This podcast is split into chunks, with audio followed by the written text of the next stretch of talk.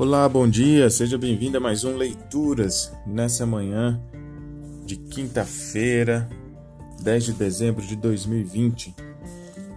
Continuando aqui nossa leitura sobre o Advento, hoje chegamos à leitura de número 11 e o nosso título da leitura de hoje é A Submissão de Maria, Lucas 1, versículo 38.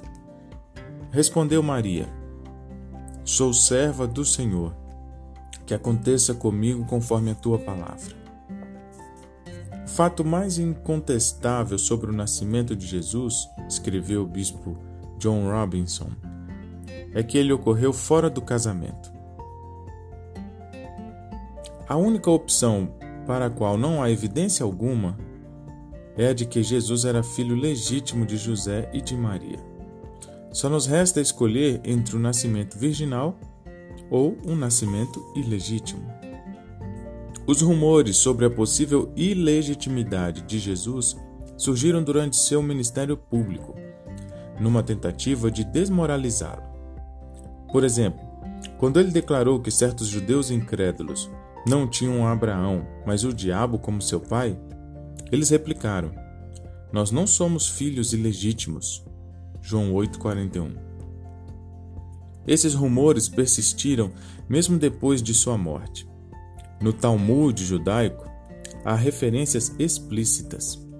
Essas insinuações e calúnias só poderiam surgir se as pessoas soubessem que Maria já estava grávida quando se casou com José. Por mais repulsivo que sejam essas, esses boatos, eles na verdade são uma forte evidência do nascimento virginal. A resposta de Maria à anunciação do anjo desperta imediatamente a nossa admiração. Sou serva do Senhor, que aconteça comigo conforme a tua palavra. Versículo 38. Depois de ouvir a explicação sobre o propósito e o método de Deus, ela não fez nenhuma objeção. Colocou-se completamente à disposição de Deus, demonstrando total vontade para ser a Virgem Mãe do Filho de Deus. Certamente era um grande privilégio para ela. O poderoso fez grandes coisas em meu favor, ela disse no versículo 49.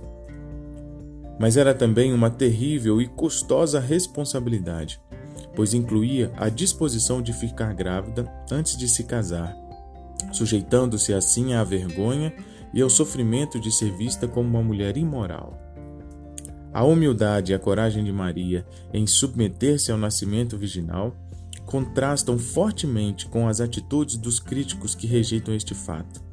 Maria deixou sua reputação nas mãos de Deus.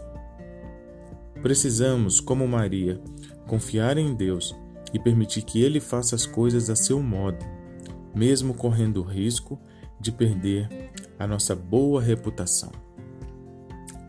Amém. Queria deixar aqui um grande abraço para os jovens da nossa querida comunidade evangélica e também as nossas mulheres do Ministério de Mulheres chamada MMA. Um grande abraço, Deus abençoe seu dia e até a próxima.